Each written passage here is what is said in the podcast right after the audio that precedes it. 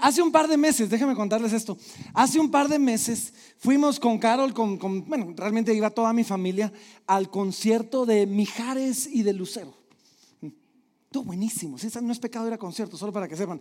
estuvo buenísimo. Y, he de confesar, déjenme contarles, estaba ahí y, y primero me impresioné de la cantidad de gente que había wow, o sea, no había un solo lugar, ese lugar estaba a reventar, ¿sí? Y cuando, pero, pero eso no fue lo que más me impresionó, lo que más me impresionó es que cuando ellos salieron, ustedes saben cómo es eso, comienza la música y de repente aparece Mickey Mouse, o sea, aparece el del concierto, aparece, y cuando dice, buenas noches Guatemala, y todos, y miren, la gente gritaba, la gente aplaudía, la gente, algunos hasta lloraban. Yo, yo vi a alguien, lo acababan de operar, cuando subió el lucero, hasta se le olvidó que le dolía y se paró, pero eso es por otro tema completamente distinto. Y, la cosa es que, que salieron ahí y, y, fue tanta la respuesta que creo que hasta ellos, hasta ellos dos se impresionaron.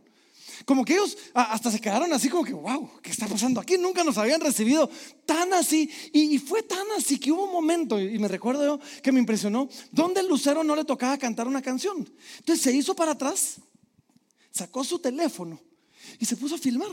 Como quien dice, Wow, o sea, esta es una historia que tengo que contar de, la, de la respuesta que había habido, de la cantidad de gente que estaba realmente metida en el rollo.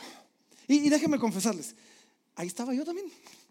Cantando, no lloré, sí, no, no, no, no, no lloramos, pero cantando, gritando, aplaudiendo. Había algo contagioso en el ambiente, era verdaderamente contagioso. Y en medio de todo eso, en medio de que andábamos pasándola bien, pasándola alegre, estábamos cantando, recordando música muy del, del recuerdo, de repente por un momento me entró como un poco de celo, quizás un poco de tristeza.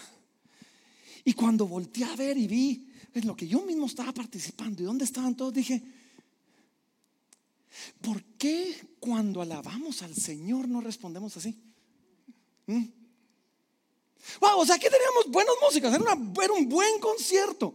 Y, y, era algo que nostálgico, música vieja. Pero de repente dije, wow, aquí tenemos gente que ni ellos esperaban esta respuesta. Y de repente nosotros nos encontramos delante del Rey de Reyes semana a semana. ¿Y saben cómo lo hacemos? Y aquí tenemos a los pobres, a los pobres cantando. Vamos iglesia, levanten su voz y, cantamos tres frases así con voz levantada y después volvemos a bajar. ¿sí? y tenemos que motivarnos. ¿Por qué? ¿Por qué no gritamos así? ¿Por qué no cantamos? ¿Por qué no lloramos así? ¿Por qué no nos emocionamos así? ¿Por qué no levantamos las manos de la misma manera cuando alabamos a Dios? ¿Por qué a veces, y saben, ese día nos preparamos? E, era, era por la Roosevelt del concierto, entonces toda la familia salimos temprano. No es que hay tráfico, tenemos que ganarle al tráfico. Nos fuimos temprano, llegamos como dos, tres horas antes. Entonces fuimos a cenar por ahí mientras hacíamos tiempo para el concierto. Entramos en su momento y, ¿saben qué? No nos pesó. Y digo, ¿por qué no nos preparamos así? Miren, hoy, somos poquitos. Hoy somos poquitos. Yo entiendo, el tráfico está terrible.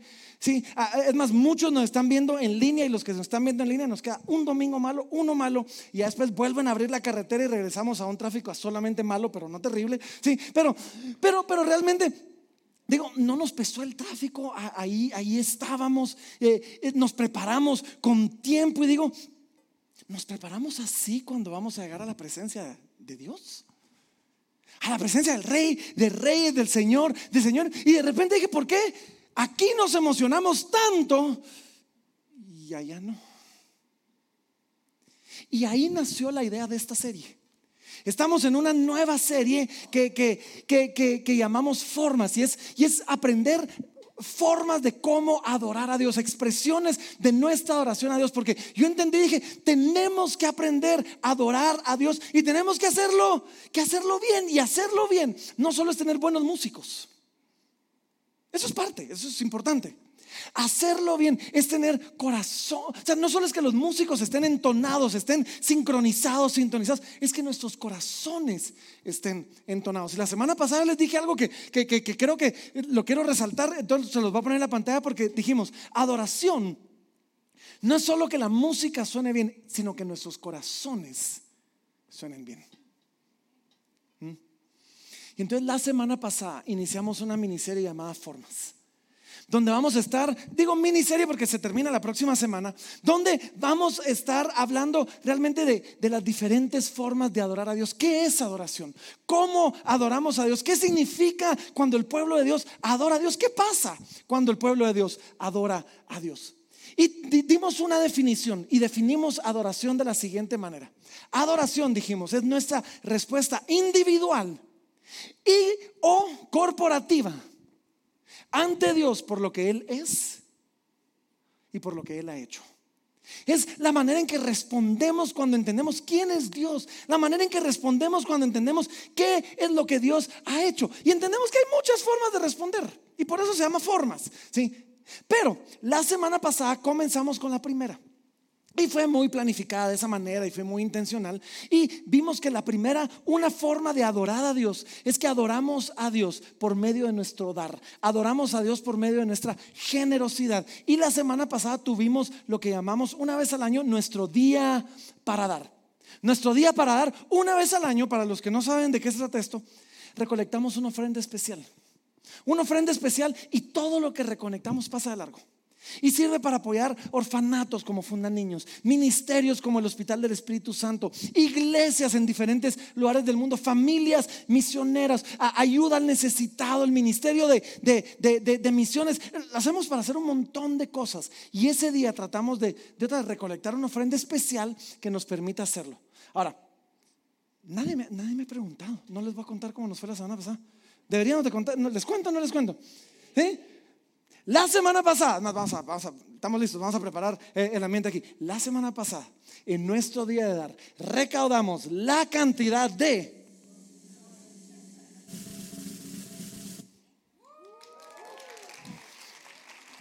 $266,129.94, un poco menos que el año pasado. Sin embargo, pues tuvimos cosas extraordinarias la semana pasada como los tráficos estos, pero realmente con esto ¿Qué quiero tomar un tiempo para agradecerles la generosidad de todos nosotros. Nos permite alcanzar a tantos y extender misericordia a tantos otros que ya están haciendo una obra increíble. Y vimos nosotros la semana pasada que, que esto y lo que hacemos semana a semana es un acto de adoración. Es una forma en que adoramos a Dios. Pero Ahora entrando al tema del día de hoy, si adorar es responder, si nuestra adoración es una respuesta ante Dios, ¿ante qué estamos respondiendo? Respondemos ante lo que Él es, respondemos ante lo que Él ha hecho, pero respondemos sobre todo ante la misericordia derramada de Dios para con nosotros. Ante eso respondemos. Y el apóstol Pablo escribió una carta a los romanos les escribe una carta a la iglesia que estaba en Roma y, les, dice, les dice algo importante en esta carta. Les dice así, les dice, así que, hermanos, os ruego por las misericordias de Dios que presentéis vuestros cuerpos como sacrificio vivo, santo y agradable a Dios, porque eso dice, es vuestro culto racional. Ahora, cuando leemos eso, quiero que miren las primeras tres palabras. Dice, así que, hermanos. Esas son palabras que cuando uno está estudiando la Biblia le llamamos palabras de conclusión. Significa, a la luz de todo lo que he venido hablando, los llamo a hacer algo. Cuando entendemos todo lo que ya les dije, entonces respondemos de esta manera. Y en Romanos, los primeros 11 capítulos son una exposición de, de nuestro estado, el estado del ser humano, el estado de nuestro corazón y la misericordia de Dios. Entonces, déjenme darles, nunca hemos estudiado Romanos aquí como iglesia, pero déjenme darles un pequeño resumen de lo que es Romanos. Porque en Romanos capítulo número uno, el apóstol Pablo comienza mostrándonos la ira de Dios y cómo la ira de Dios se derrama cuando nosotros cambiamos la gloria de Dios por cosas y todos nosotros lo hemos hecho.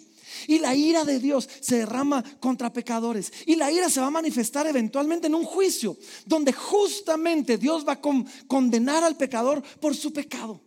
Y después se nos dice en el capítulo 6 que la paga del pecado es muerte.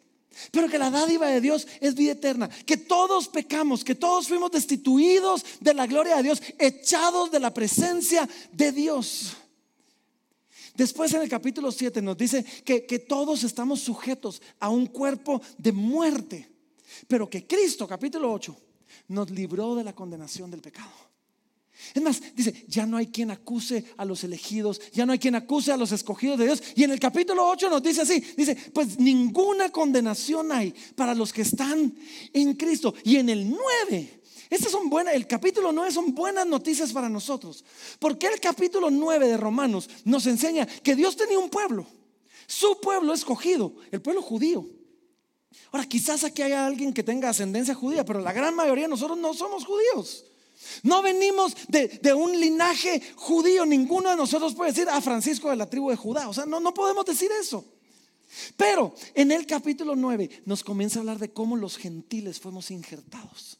Fuimos hechos parte del árbol, fuimos hechos parte del olivo y ahora por Cristo fuimos injertados a ser parte del pueblo de Dios. Y entonces Pablo dice en el, en el capítulo 12, dice, así pues, a la luz de todo esto, yo imagino a Pablo como queriendo agarrar a alguien de los hombros y diciéndole, mira, mira las misericordias de Dios. Ahora, cuando vemos las misericordias de Dios, a la luz de eso, presentémonos nosotros como un sacrificio vivo. El último sacrificio muerto había sido el de Jesús en la cruz del Calvario. Él se entregó como sacrificio por nosotros. Y dice, ahora nosotros somos sacrificios vivos. Ahora nosotros, nuestra vida entera son actos de adoraciones, vidas que dan gloria a Él. Una vida, vida santa, una vida apasionada, una vida rendida, una vida entregada en servicio, en obediencia y en adoración. Ahora, cuando pensamos estas cosas, de verdad, cuando pensamos estas cosas, tenemos que preguntarnos, ¿qué tanto impacto causa esto en nosotros? ¿Qué tanto nos alegra esto a nosotros? Porque en la medida en que entendamos lo que Él hizo, vamos a responder. Y yo sospecho que aquellos que no respondemos al Señor alegremente ante su salvación, no hemos terminado de entender lo que el Señor hizo por nosotros. Y es que esto es lo que pasa. Muchos de nosotros quizás no tenemos un testimonio de, drogas, de alcohol, de, mareros, de asesinos, quizás alguno. Y gloria a Dios, que, vemos, hemos visto a Dios rescatar a gente de muy lejos.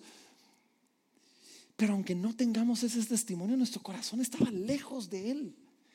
Y ese es mi caso. Y Jesús lo dijo, eh, lo, dijo de esta manera en algún momento. Porque Jesús nos contó una parábola y dijo, habiendo un, señor llamó a dos personas que le debían. Uno le debía mucho y el otro le debía poco. Dice, y los perdonó a los dos. Y Jesús le pregunta a sus discípulos, ¿quién de estos creen ustedes que ama más a su Señor? Y los discípulos dicen, pues al que se le perdonó mucho. Y Jesús dice, bien han dicho. Ahora, el problema es este. Algunos de nosotros que quizás no traemos ese trasfondo tan, tan, pero tan, tan, tan oscuro, creemos que se nos perdonó poco. Y cuando creemos que se nos perdonó poco, ¿saben qué pasa? Amamos poco. Algunos de nosotros dicen, sí, sí, sí, yo era pecador, pero, pero tampoco era así para tanto. Es más, el Señor se rayó conmigo en su equipo, ¿no? Creo que nadie lo diría de esa manera, pero nuestra actitud es muchas veces así como que, Señor, mira la joyita que te echaste encima y no en el mal sentido, sino como quien dice, yo, yo tengo una vida limpia, una vida tranquila. Eh, a mí el Señor me agarró a los 17 años, no, no, no, había un trasfondo ni de alcoholismo, eh, iba quizás camino a ser mujeriego, pero el Señor me agarró antes porque dijo, no haciendo que le guste, entonces mejor lo agarro antes de que, de que lo pruebe. Y, y el Señor me agarró y dijo, este es mío. Y por años Miren, por años confieso que, que sentía que lo que se me perdonó fue así.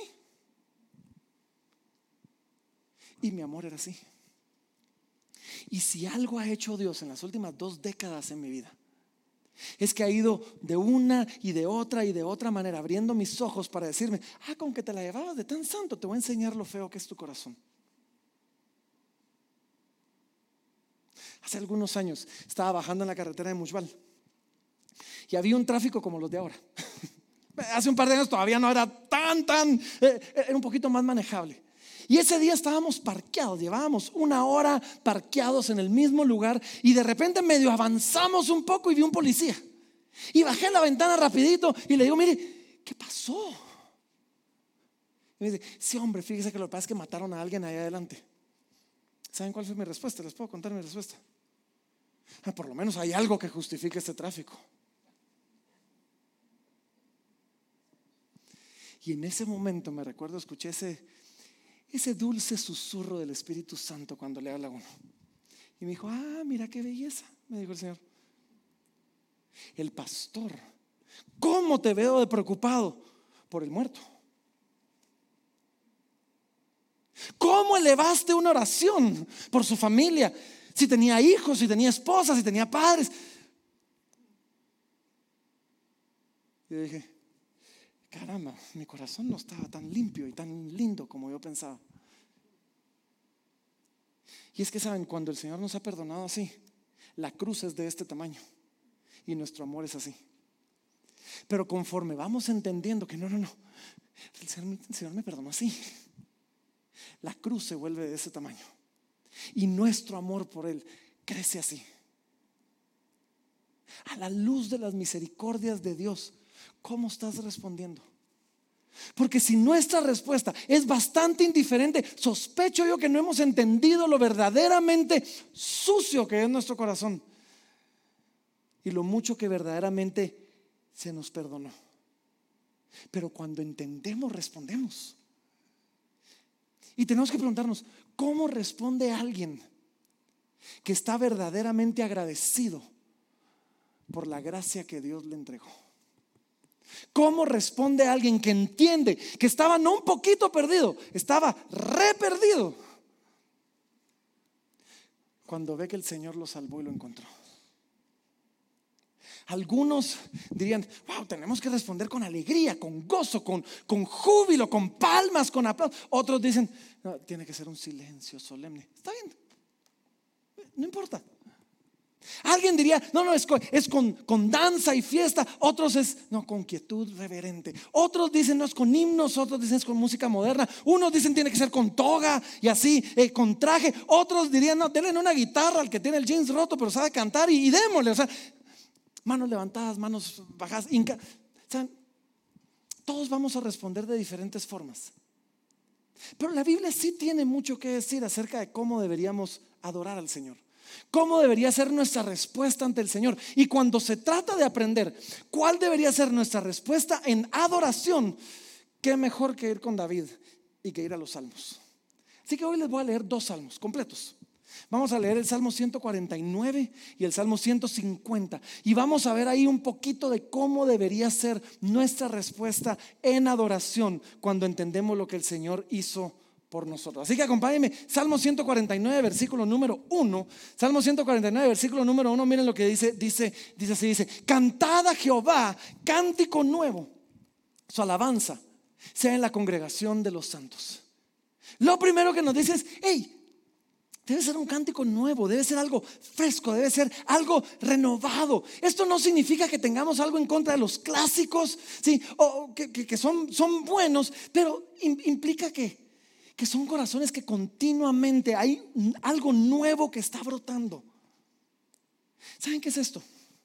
Aquellos que llevan un rato, un tiempo cansados, casados, cansados, casados,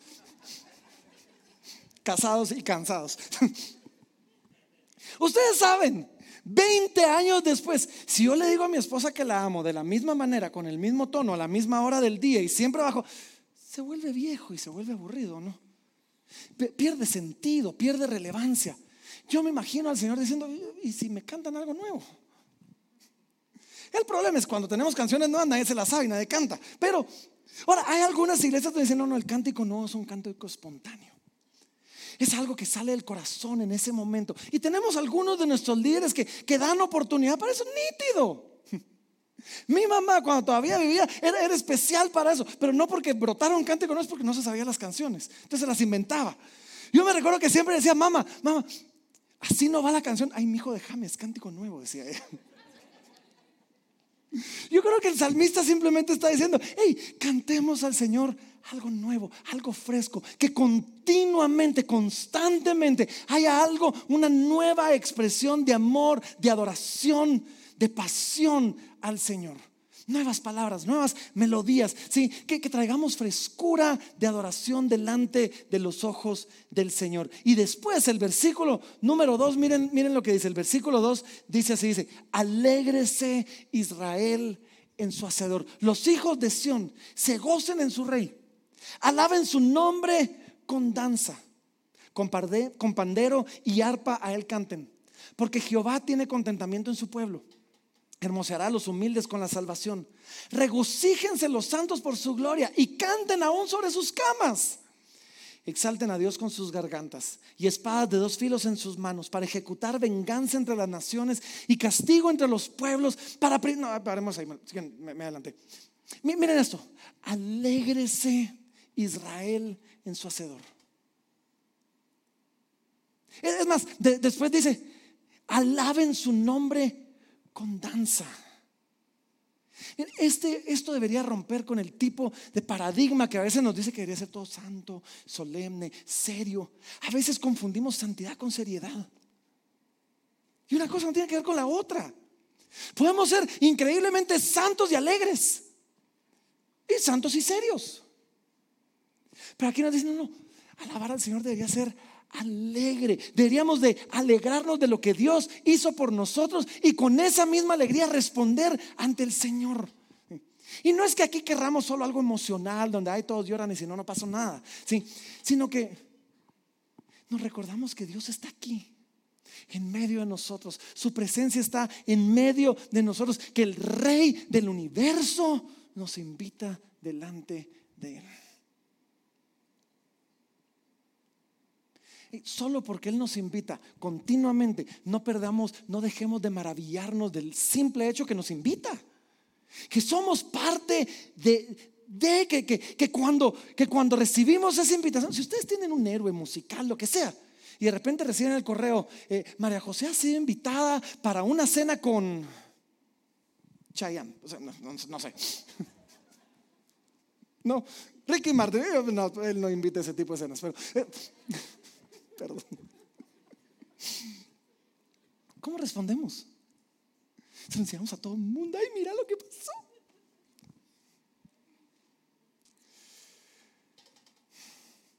Y, y aquí es donde, si les soy honesto, a veces me avergüenzo de ver cómo en ocasiones la pasión del no creyente, o aún del mismo creyente, pero ante cosas vanas y mundanas, es tanto más grande que la pasión del creyente por su Señor. Mm.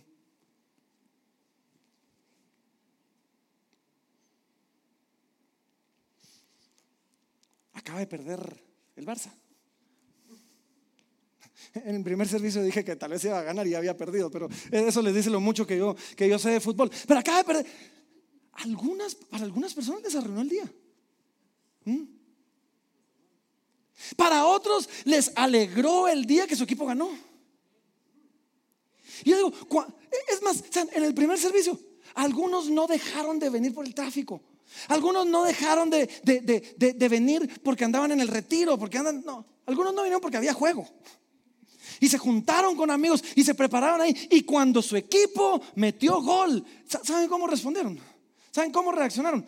reaccionaron algo así, miren, les voy a enseñar. Así digo, había pasión, había alegría. Y yo, he visto gente que sale corriendo. Y uno dice, es que chilero, pues está, bonito. Pero cuidadito y alguien sale corriendo a media alabanza, danzando delante del Señor, porque todo lo ven así feo, ¿no? O, alguien va a un concierto y les digo, acababa de ir, a un concierto, pero, digamos, alguien va a un concierto y acaba de salir Luis Miguel ahí. Luis Miguel! ¿Y saben cómo se pone? No, este es Justin Bieber, creo yo, por la J y la B. Pero están llorando, ay, se emocionan, se desmayan. Y uno dice, ok. Vamos a ver una película. yo he visto gente que termina aplaudiendo en una película. Se ríen a carcajadas, sí, lloran, eh, sacan su corazón. Y, yo veo eso y veo a, a, creyentes y a no creyentes demostrar tanta pasión por cosas tan tontas y tanta apatía por el Señor. Y cuando leemos dice, alegres en su hacedor, dancen delante de Él. Es más, esto debería ser tan así que dice, canten aún sobre sus camas. No le digan esto a mis hijos, por favor. Pero la Biblia nos enseña a cantar en las camas. Sí, a ellos los trato de callar todas las noches. No están cantando alabanzas al Señor necesariamente. Pero, pero esto de cantar sobre nuestras camas también nos habla a nosotros de que la adoración es algo continuo. Pero para muchos la adoración son 25, 20, 30 cuando nos alargamos minutos un domingo. Dos o tres veces al mes porque son pocos los que vienen todos los, todos los domingos. Y ahí está su cuota de adoración. Dice, no, no, canten aún sobre sus camas. O sea, váyanse a su casa, sigan meditando sobre la, sobre la, bendición de, Dios. Dice, exalten al Señor con sus gargantas. E, esto habla de, cantemos recio. O sea, cantamos con todo, cantamos con pasión, cantamos con corazón. ¿Saben cómo cantamos? Cantamos como cantaríamos el día que Guatemala llegue al mundial. Ay, no sean nombres de poca fe. Sí. Ese día me voy a volver fanático del fútbol, sí el día que Guatemala gane el mundial, ya se las puse difícil. Ahora sí, imaginen ese momento. Guatemala llega al mundial, gana el mundial, les van a poner y comienza a sonar el himno nacional. Les garantizo, estemos donde estemos, vamos a poner la mano en el pecho y vamos a cantar a todo pulmón Guatemala, feliz que tú seas. ¿O no? Así deberíamos estar cantando para el Señor. Así deberíamos de estar cantando para el Señor, en serio. Y cuando la iglesia responde con todo su corazón, cuando el pueblo de Dios se entrega con pasión, con gozo, con alegría delante del Señor, algo hermoso pasa. Miren el versículo 7 donde nos quedamos, porque entonces nos dice, así dice, para ejecutar venganza entre las naciones, castigo entre los pueblos, para aprisionar a sus reyes con grillos y a sus nobles con cadenas de hierro. Y miren esto, dice, para ejecutar el juicio decretado. ¿Y qué pasa? Gloria será esto para todos sus santos. Aleluya. Y si le damos la vuelta a la página, Salmo 150 nos sigue ampliando un poquito de, cómo, por qué adoramos nosotros al Señor. Y, el Salmo 150, versículo 1, comienza diciendo así, alabad a Dios en su santuario. O sea, es perfectamente correcto que cuando venimos al lugar donde la iglesia se reúne, le llamemos templo, auditorio, le llamemos como, que ahí le alabamos al Señor. Dice, alabadle y después nos dice por qué. Nos comienza a, decir las razones por las que adoramos. Dice, alabadle en la magnificencia de su firmamento. Cuando vemos lo que Él ha hecho, vemos la grandeza de quién es Él. Y a la luz de todo eso, le alabamos. Dice, alabadle, después dice, por sus proezas. Alabadle conforme a la muchedumbre de su grandeza. Alabamos al Señor y decimos, wow, él es, él es bueno, Él es santo, Él es grande, Él es soberano, Él está en control. Gracias Señor. Y comenzamos a adorar a Dios por lo que Él es. Por lo que Él ha hecho, por sus proezas, todo lo que Él ha hecho por nosotros. Y después nos comienza a decir cómo. Y nos dice así, dice, alabarle al son de bocina, alabarle con salterio y arpa Alabarle con pandero y danza, alabarle con cuerdas y flautas, alabarle con címbalos resonantes, alabarle con címbalos de júbilo. Todo lo que respire, alabe a Jehová. Aleluya. alabamos a Dios no solo con música, pero alabamos a Dios con música. Y esto no es un listado de estos son los instrumentos adecuados. No, me está diciendo, agarren los instrumentos que tengan, agarren todo esto que, que haga para el Señor y alabemos al Señor con eso. Sí, no, no, no significa, no significa que la próxima semana todos vengan con pandereta, por favor, no vengan con pandereta la próxima semana. ¿Cómo ha costado que nos quitemos de encima el que somos los panderetas? Pero hay una historia sobre una pandereta. No, enfóquense. Les voy a contar la historia de la pandereta. Les voy a contar la historia de la pandereta porque ¿Cuándo la iglesia comenzó? Cuando la iglesia comenzó. Me recuerdo, eh, éramos jóvenes, queríamos hacer algo nuevo, algo fresco, queríamos hacer algo moderno, contemporáneo, y de repente nos reunimos, conseguimos un local y aparece mi mamá con una pandereta. Y todos así como que... Y bueno, estaba ella feliz con su pandereta y nos reunimos, hubo reunión del equipo. Y dijimos, ¿qué hacemos con la pandereta, muchachos? Y entonces agarramos y decimos, la pandereta se desaparece. Y desaparecimos la pandereta, la escondimos detrás de esa, y al día y al, domingo siguiente ahí estaba mi mamá con la pandereta.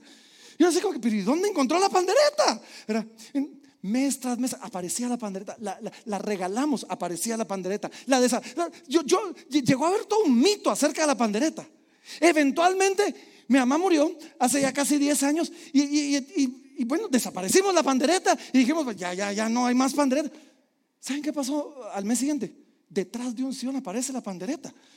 Toda nuestra teología acerca de la muerte qué pasa después cambió. Dijimos, ahí está mi mamá recordándonos que la vemos con pandereta. O sea, fue, fue, fue. Tarde o temprano comenzamos a construir acá. ¿Saben dónde está la pandereta? En una de las zapatas, debajo de una de las columnas, dijimos, la iglesia va a estar fundamentada sobre la adoración. Metimos la pandereta ahí. ya no hemos vuelto a ver la pandereta. si volvía a aparecer la pandereta, ahí sí teníamos problemas. Ahora, eso no significa que vengan con pandereta, pero tampoco se los puedo prohibir porque la Biblia los exhorta. Así que, pero piénsenlo dos veces antes de, venir, de venir con pandereta. Pero nos dice todos los instrumentos, todos los instrumentos, ¿sí? Alaben al Señor. Hay algo especial. Cuando los músicos agarran su don, cuando los músicos agarran su talento y lo dedican al Señor para dirigir al pueblo en adoración y para honrar a Dios con eso. Hay algo especial. Cuando ustedes van a un concierto y de repente el que está cantando dice, y ahora con ustedes el huicho, qué sé yo, cómo se llama el guitarrista, y sale el guitarrista y se echa un su solo, todos estamos, wow, qué máquina, qué pilas. Hay algo que pasa cuando el huicho agarra ese don, agarra ese talento y decide usar eso para la gloria de Dios. Así que si algún día ven aquí que el guitarrista es un solo, no está queriendo llamar la atención para sí. Está diciendo, Señor, este don es para tu gloria. Este don es para tu honra. ¿sí? Ni, ni, la iglesia debería olvidar eso, ni los músicos deberían olvidar esto, porque esos instrumentos que son madera y cuerdas y, y tornillos y chips electrónicos, cables, de repente se convierten en canales de honra y de gloria a Dios. Y termina con címbalos de júbilo. Otra vez, la alegría, la pasión, la emoción, el gozo son parte de una adoración que Dios merece recibir. Y en medio de todo esto, pues cuando hablamos de, las formas de adorar al Señor, pues sí hay algo en nuestra postura física que ayuda en cómo adoramos al Señor. Y dos cosas les quiero mencionar rápidamente. Porque hay dos actitudes que, quizás no hemos mencionado, no enseñamos al respecto de eso, pero son muy importantes en cuanto a la forma en que físicamente expresamos nuestra adoración a, Dios. la primera de ellas es el levantar las manos. Pablo le escribe a Timoteo y le dice, le dice así, le dice, quiero pues que los hombres en todo lugar oren en todo. Quiero pues que los hombres oren en todo lugar, levantando manos santas, sin ira ni contienda. Esto viene después de que Pablo, si ustedes lo ven, nos acaba de decir, hay un solo Dios, hay un solo mediador entre Dios y los hombres, Jesucristo hombre. Y quiero yo que todos los hombres levanten manos santas. A la luz de quién es Él, a la luz de lo que Él ha hecho. Pero ¿saben por qué levantamos las manos?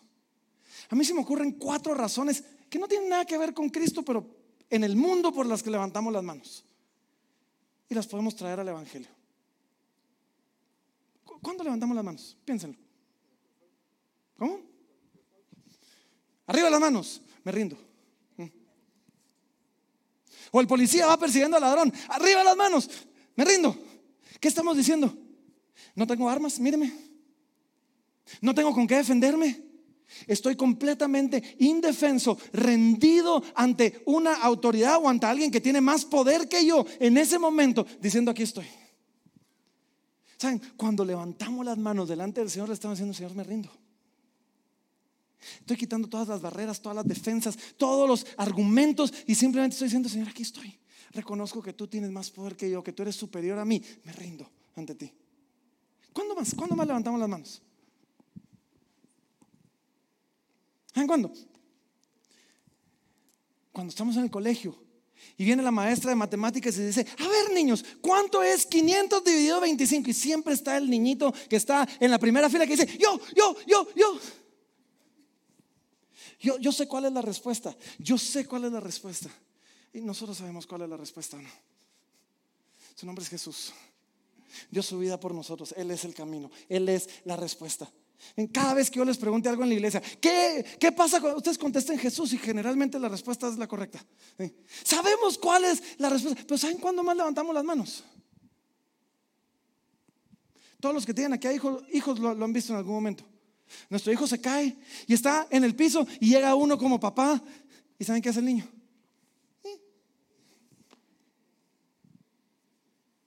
Ayuda. Cargame.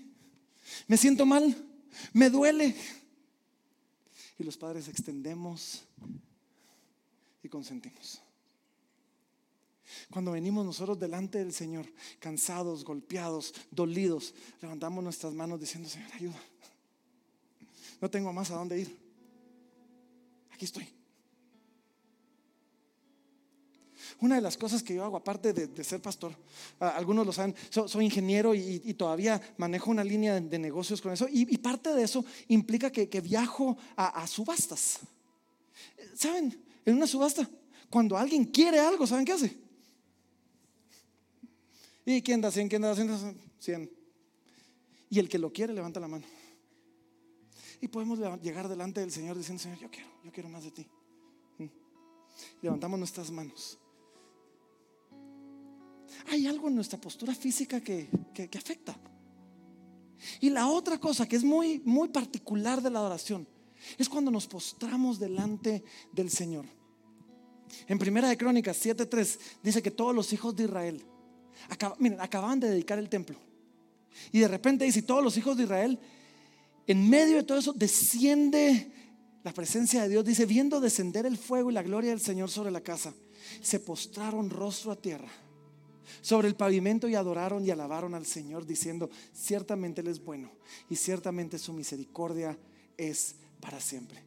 Cuando la gente se encontró delante de la presencia de Dios, se postró, diciendo, no, no somos dignos, diciendo, reconocemos delante de quién estamos. Si lo vemos en las películas, cuando llegaban delante de un rey, se postraban, mi Señor. ¿Cuánto más delante de la presencia de Dios? ¿Mm?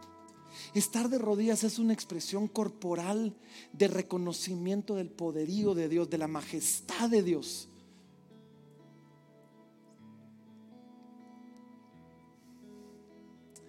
Ambos salmos, el 149 y el 150, terminan con una palabra.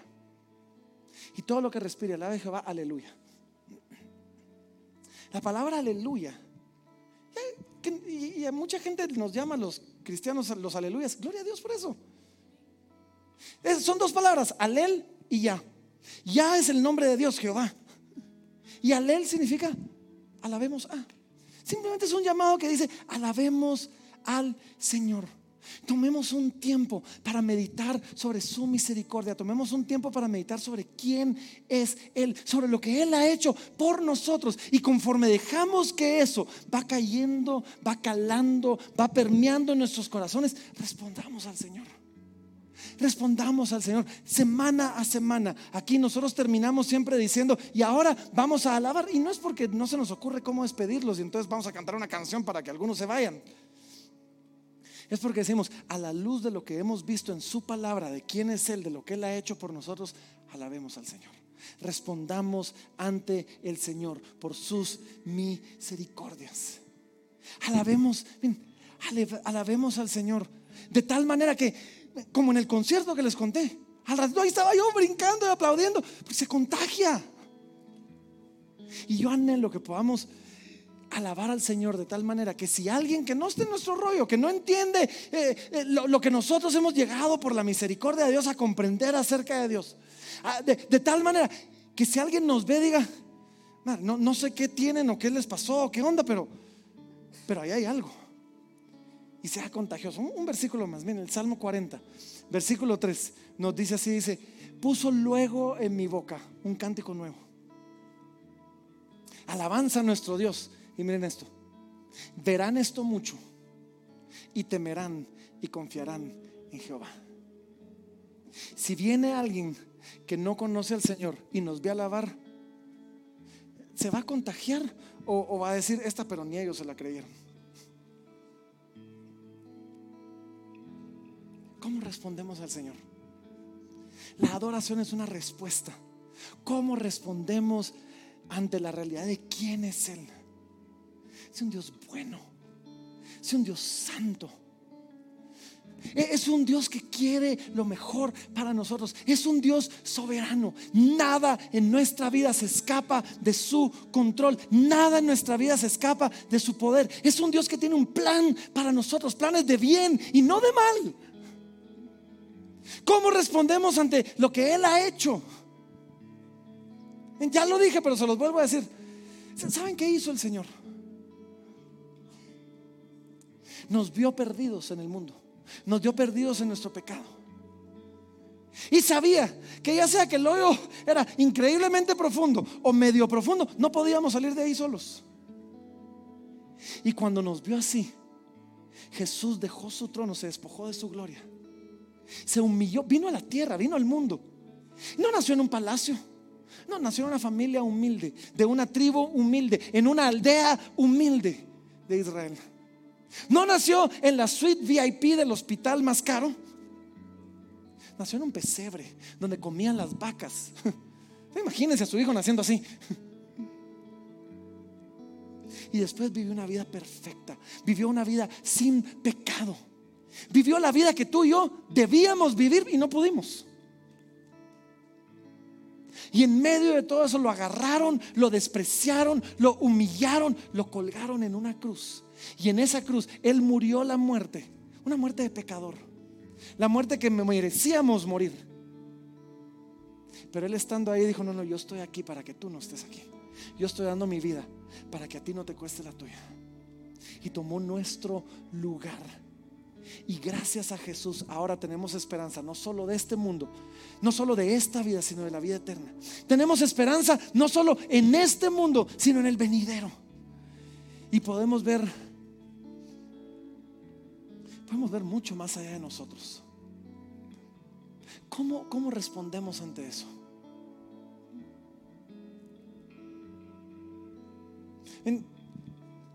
necesitamos aprender a alabar. necesitamos aprender a adorar y hacerlo bien. Necesitamos aprender a responder bien ante quién es Él y lo que Él ha hecho. Y así que hoy vamos a terminar como lo hacemos cada domingo. Pero nos vamos a alargar un poquitito más para darnos oportunidad de practicar un poquito lo que estamos viendo. De recordarle a nuestra alma lo increíble que es el Señor. Y que nuestra voz, nuestro cuerpo, nuestras manos, todo nosotros responda ante esa verdad. Así que si puedes hacerlo cómodamente, yo te invito a que te pongas de pie, ahí donde estás, ponte de pie, ponte de pie. Vamos a orar, vamos a adorar, vamos a alabar, vamos a responder. Padre, gracias, gracias Señor, porque tú eres bueno. Gracias Señor, porque tu misericordia es para siempre. Gracias porque eres paciente para con nosotros y benigno para con nosotros y misericordioso para con nosotros. Gracias Señor, que nos soportas día con día, que nos perdonas día con día, mi Dios. Padre, permite que nuestro corazón entienda lo que tú has hecho y permita que respondamos de una manera correcta, de una manera digna ante la realidad de quién eres.